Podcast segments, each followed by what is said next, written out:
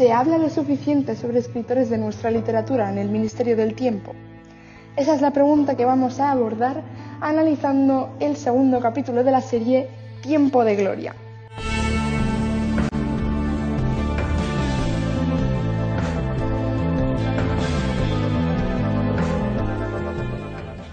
Hola a todos y bienvenidos una vez más, porque sí, he decidido hacer un segundo capítulo. Y antes de comenzar con el análisis, me gustaría aclarar una serie de cosas. La primera es que he decidido que los capítulos se van a llamar igual que los capítulos de la serie, porque tengo muy poca originalidad y como el análisis es literal a través del capítulo y del guion, pues simplemente se va a quedar así. Después, la calidad del sonido va a ser exactamente la misma que en el anterior capítulo porque estoy grabando en el mismo sitio y de la misma forma. Ojalá en algún momento consiga mejorarla, pero creo que de momento se escucha bien y ya está. Podría ser mejor, pero se escucha bien. Disculparme también una vez más porque estuve súper nerviosa en el anterior capítulo y voy a estar más nerviosa en este porque, no sé, es muy raro hablar conmigo misma y de repente son un montón de conceptos, pero bueno, yo intento seguir el hilo lo mejor que puedo.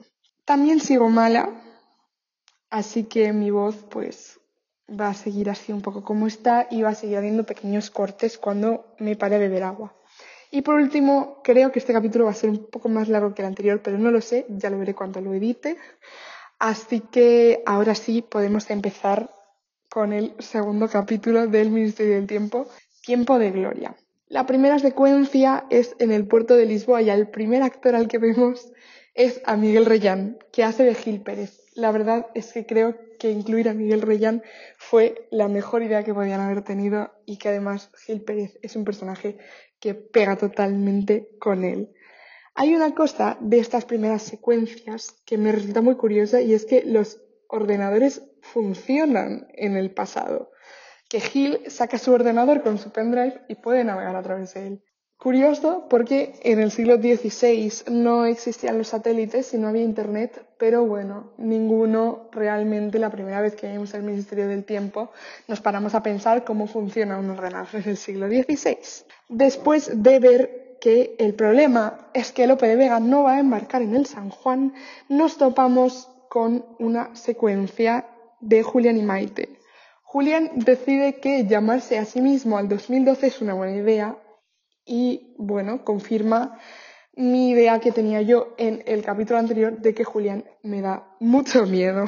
Mi gran pregunta es que, a ver, según la teoría del tiempo que yo creo, Julián ya tenía que haber vivido esto, pero bueno, de nuevo, como dije en el anterior capítulo, yo no tengo ni idea de nada de esto así que simplemente voy a intentar no hablar de cómo funciona el tiempo porque no, no sé, no sé.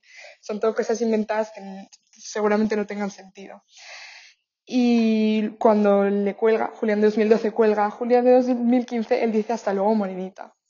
Morenita es como Julián llama a Maite, la verdad es que me parece un apodo terrible, pero bueno, si a él le gusta, pues ya está y esta secuencia en concreto en el guion está contemplada después de la cabecera y la que está contemplada antes es la que en verdad sale después de la cabecera. Pero antes de hablar de esa siguiente secuencia tenemos que hablar de la cabecera en sí. Tenemos la cabecera completa, que no la habíamos tenido en el anterior capítulo. La verdad es que me encanta. Luego tenemos una escena en la que salen Irene, Angustias y Ernesto, pues hablando de su vida y Angustias está planteando volver a 1900 que es algo que va a ser muy importante a lo largo del capítulo. Pero bueno, ya hablaremos sobre esto porque, como os digo, vamos a ver más sobre angustias. Cuando hablan de Lope de Vega, en el despacho de Salvador, vemos un poco pues qué relación tiene cada uno de los tres protagonistas con Lope de Vega. Alonso no tiene ni idea de, de quién es claramente, porque Alonso vive unos cuantos años que Lope de Vega, no tantos, ¿eh? Se habla de 17 años más o menos. Amelia le adora y Julián pues le conoce de oídas, como todo el mundo debería conocerle, ¿no? Lo típico de lo estudias en el instituto. Y Julián dice que bueno, que es que a él no le preguntaron por sus estudios cuando llega al ministerio, que no tenía por qué saber quién, quién es Lope de Vega. Comienzan a contarle un poco la vida de Lope de Vega, especialmente Amelia le cuenta todo pues, sobre sus amoríos y tal. Entonces, Salvador dice una frase súper épica, que es que concuerdo totalmente con lo que dice y de verdad que hay que grabarse esta frase a fuego. ¿Ve usted lo que se pierde por no leer a nuestros clásicos? Y hay que alentar a la gente a leer a nuestros clásicos de esta manera. me parece súper guay. Lo que también me ha gustado es esa pequeña mención que se le hace a Felipe II. Alonso es un gran devoto a Felipe II y Felipe II será un personaje al que conoceremos en profundidad más adelante. Luego también se nos plantea una cuestión que va a estar planteada en otros capítulos en el futuro y es cómo se distribuyen los territorios del ministerio según la época. Estamos en Lisboa. Lisboa actualmente todos sabemos que no forma parte de España, sino que forma parte de Portugal. Pero en el siglo XVI, pues sí que formaba parte de España. Por lo tanto, en el ministerio del siglo XVI sí que va a formar parte de España, es decir, va a haber puertas a la Lisboa del siglo XVI, pero no a la Lisboa del siglo XXI. Lo mismo va a pasar con Filipinas más adelante, por ejemplo. Cuando ya se van a ir a la misión, me da como mm, incomodidad cómo se comporta Irene con Amelia. Yo no sé qué pretendían en un primer momento hacer con Irene y con Amelia, pero de repente como Irene le dice nena, no, no me acuerdo exactamente de qué le dice y estoy aquí un poco liada con el guion, pero Irene dice nena en un momento y a mí me ha incomodado mucho. Irene es bastante mayor que Amelia y además es, bueno, es que es muy raro, pero sí, nos quieren hacer ver que Irene es lesbiana, yo creo, y de verdad que se puede hacer mejor, que ya lo veremos con posterioridad y ya hablaremos de Irene. Amelia está encantadísima de la vida. Y luego, eh, por el otro lado, están Julián y Alonso hablando y Alonso le comenta a Julián que odia los barcos. Entonces ocurre pues un gran gag. Dios, también me tengo que disculpar porque uso muchísimos anglicismos. De verdad que yo sé hablar castellano, pero en la vida a veces toca meter algún anglicismo. Hay un gag en el que Julián le dice, bueno, ya entiendo tu olor, porque no te gusta el agua, no te gustan los barcos, es muy guay. Y es muy gracioso, además, Alonso, que es un hombre que siempre va con la espada por delante, que lucha con honor, de repente está dentro del barco y está cagadísimo. Una vez más, vemos una especie de burla hacia la sociedad española y es que Gil Pérez dice que los españoles siempre hacemos todo a última hora. Es verdad, pero también pues es interesante como ya lo vimos en el anterior capítulo con aquello de improvisen y en este capítulo estamos viendo con todo lo hacemos a última hora pues esos típicos topicazos españoles. También me ha resultado interesante que Gil Pérez habla como hablaría cualquier personaje de Lope de Vega. Por lo tanto, estamos un poco intuyendo que Gil Pérez sí es un personaje adecuado a su época. Esto es muy interesante. Pero vamos, es que me ha hecho mucha gracia de repente escuchar un vive Dios. totalmente, totalmente siglo XVI, totalmente obras de Lope de Vega, que también es verdad que se habla mucho sobre el siglo de Lope de Vega, que respetaba mucho esa adecuación a la clase social de los personajes, que se habla mucho que en la obra de Lope de Vega los personajes hablaban como se hablaba entonces. Llegamos pues al dilema que va a suponer saltarse las reglas en este capítulo. ¿Por qué estamos salvando a Lope de Vega y estamos dejando al resto de navegantes morir? Es, es interesante esta reflexión y prefiero no opinar porque eh, sería meterme como mucho tema viaje en el tiempo, eh, lo que ya comenté. No me gusta pensar en el easy, pero está bien que planteen esta cuestión porque nos va a llevar a algo que va a suceder más adelante en el capítulo. Conocemos a Mini Alonso de Entre Ríos y es que se encuentran su nombre en las listas y es como Alonso, no deberías estar muerto. Y en algún momento vamos a descubrir que sí que es el hijo de Alonso. Además, eh, recalcamos eh, lo que ya hablamos en el anterior capítulo, de que es de Sevilla, pero de acento sevillano, nada. Ahora sí, volvemos con la conversación de Angustias Ernesto Nada de esta conversación está contemplada en el guion, ninguna de estas secuencias, pero bueno, me he encargado yo misma de anotarlo. Hablan sobre eh, angustias, que quiere volver a 1900 porque es su época. Y de nuevo nos volvemos a plantear de dónde viene Ernesto. Lo único que sabemos es que él no era feliz donde estaba. De fondo oímos a, Salvador hablar con un aristócrata sobre el motín de Esquilache.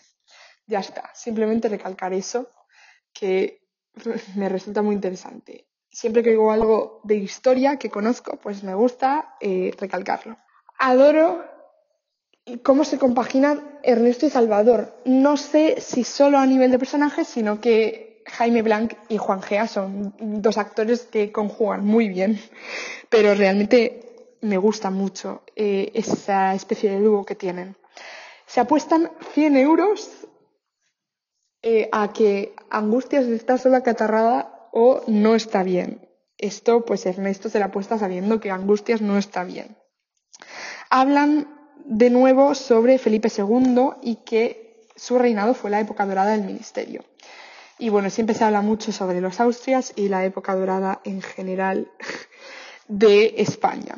Conocemos por fin a Lope de Vega, que es Víctor Clavijo, que de verdad es el actor perfecto para Lope, es el que tenía que hacer de Lope de Vega y además yo me derrito.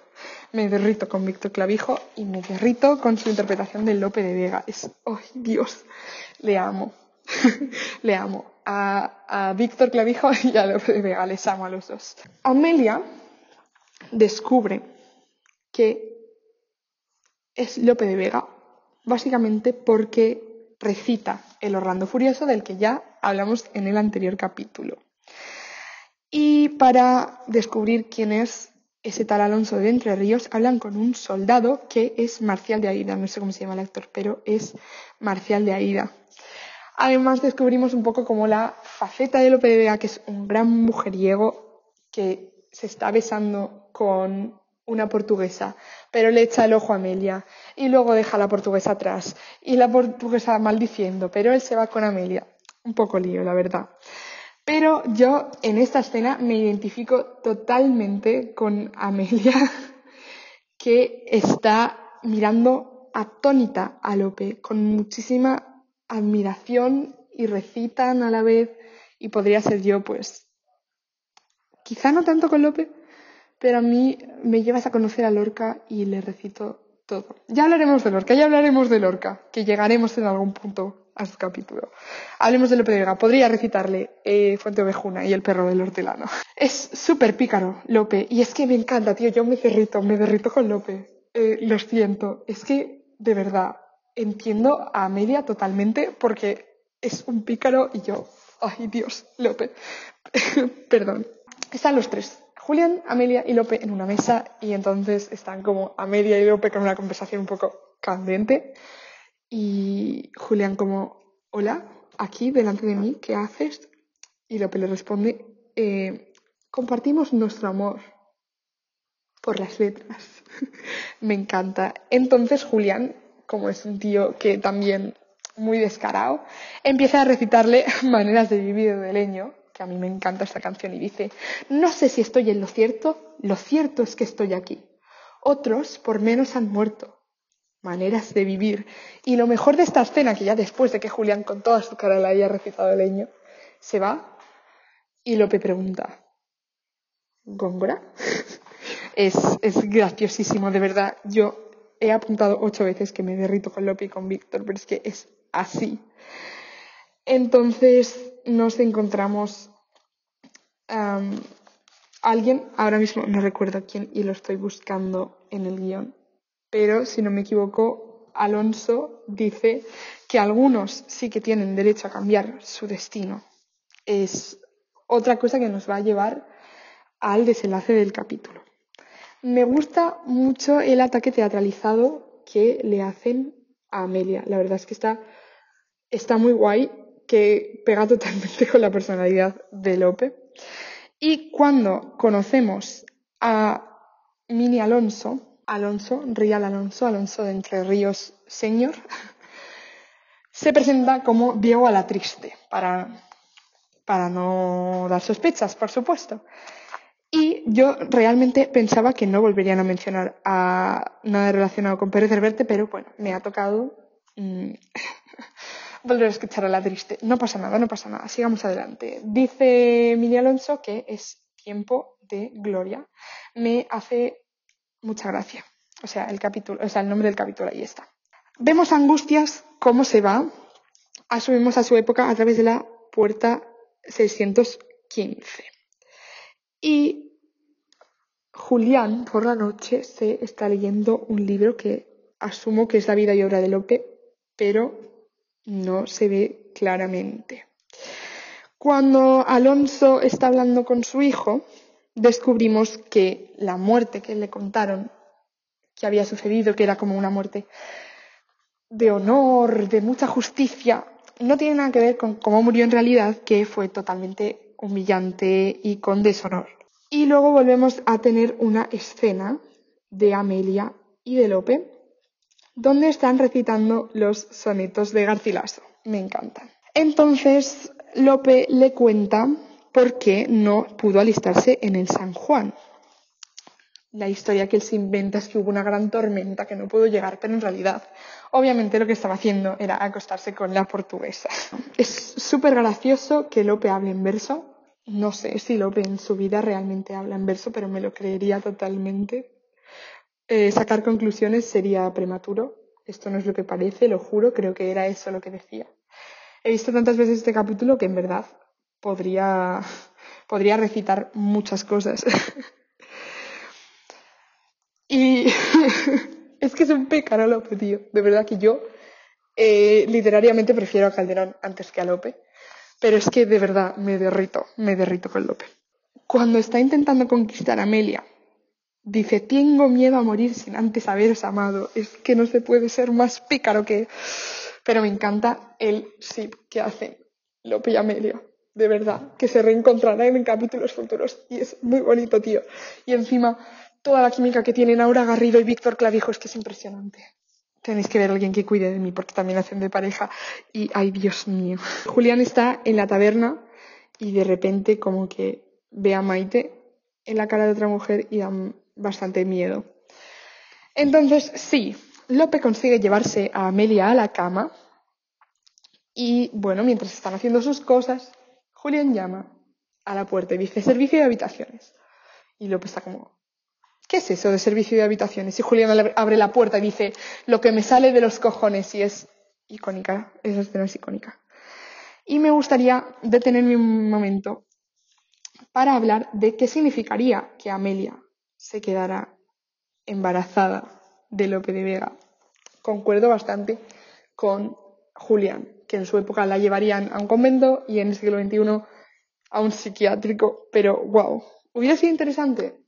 Quizá hubiera sido un poco lío y no se hubiera podido llevar bien. Pero bueno, por suerte Amelia no se va a quedar embarazada de Lope y Julián pues está súper celoso, es que está celoso totalmente Julián. Y habla de Paco Domínguez, que fue un, un compañero de clase, que también se las llevaba a todos. ¿Qué pasa? ¿Qué pasa con Julián y con Amelia? ¿Va a haber un romance? No va a haber, no va a haber un romance finalmente, pero sí que hay ahí un poco como Julián está muy celoso. Se ve más como de parte de Julián, pero también tiene su cosa de Maite y no quiere desprenderse. Entonces, quizá por eso nunca llegamos a verles como tal. Alonso se vuelve completamente loco y decide que se va a montar él en el San Esteban en vez de su hijo. Y aquí ya sí vamos a empezar a ver cómo Alonso quiere jugar con la línea del tiempo, un poco también por, honor. Se van a saltar las normas, evidentemente, porque ¿qué sería esta patrulla si no se saltaran las normas? y bueno, pues dicen que Julián específicamente dice que tienen que estar muy al loro de Lope porque no quieren que acabe en el siglo XXI escribiendo musicales volvemos a ver una secuencia de angustias en la que vuelve de su época y trae cosas de su marido consigo. Me pone muy triste porque hay una foto que salen los dos juntos. Pero volvemos al siglo XVI y nos encontramos a Alonso borracho.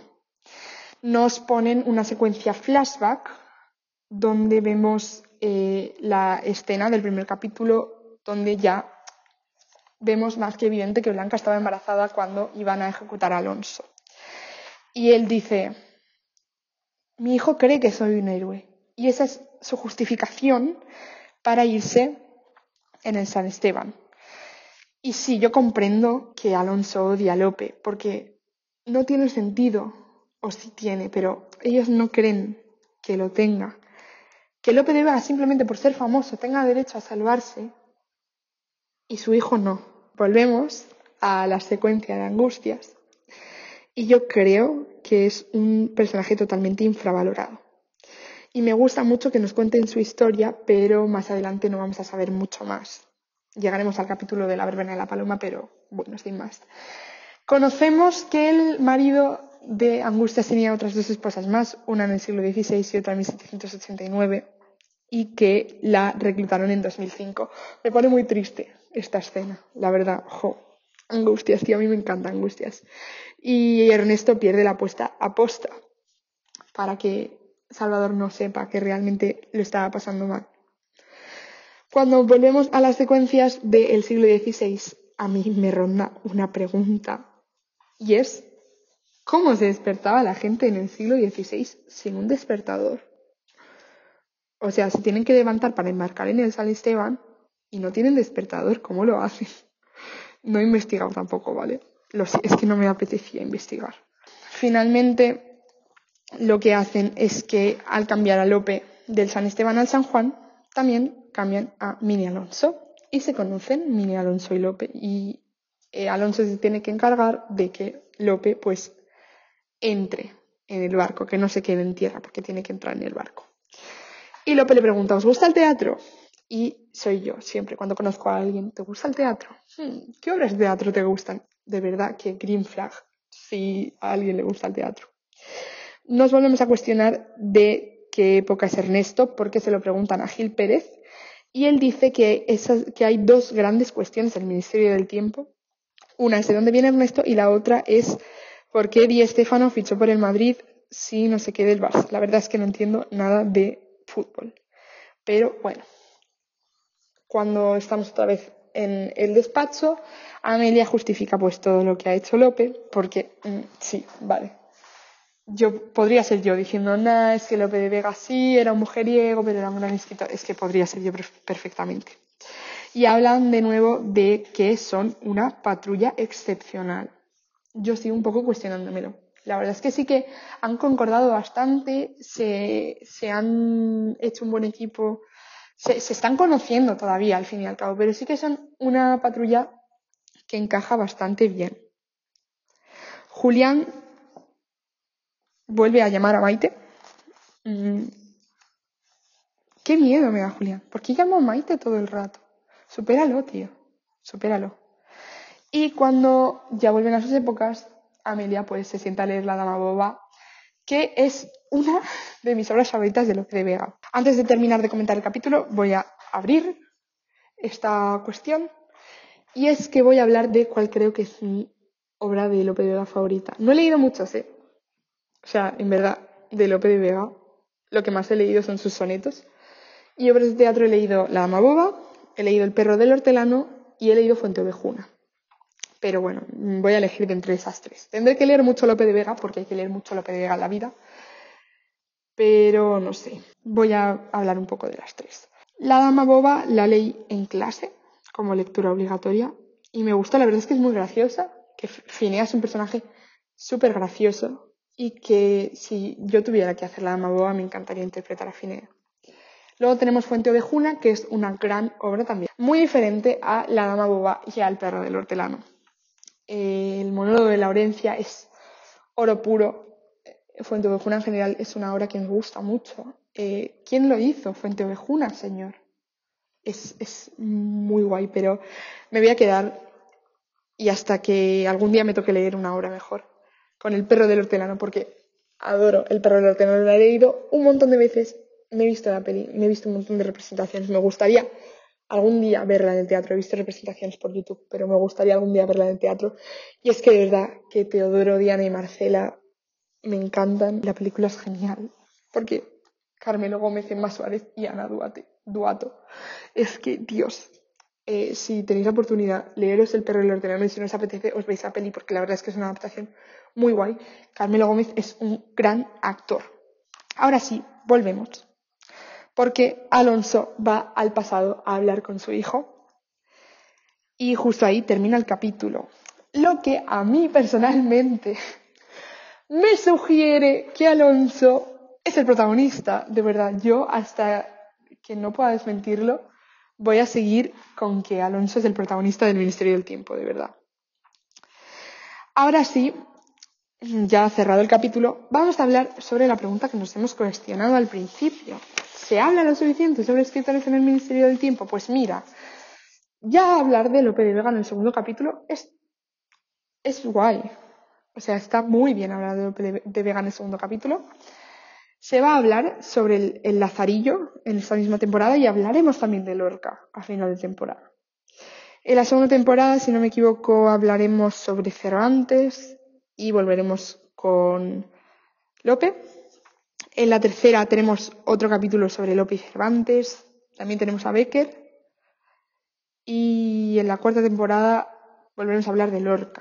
Así que yo me acuerde eh, de primeras. Sin embargo, creo que nuestra literatura tiene mucho más que ofrecer, que se podía haber hablado de otros escritores, por ejemplo, en el capítulo de Lorca, no darle solo importancia a Lorca, Dalí y Buñuel, sino quizá haber incluido un Alexandre, un Alberti, hacer un capítulo para Juan Ramón Jiménez, es que me encanta Juan Ramón Jiménez, de verdad, creo que se podía haber hablado más. Vale, me acabo de acordar que también hay un capítulo en la tercera temporada en el que se habla de eh, Pérez Galdós, pero quizá hablar de Clarín. Es que a mí me gusta más Clarín que Galdós.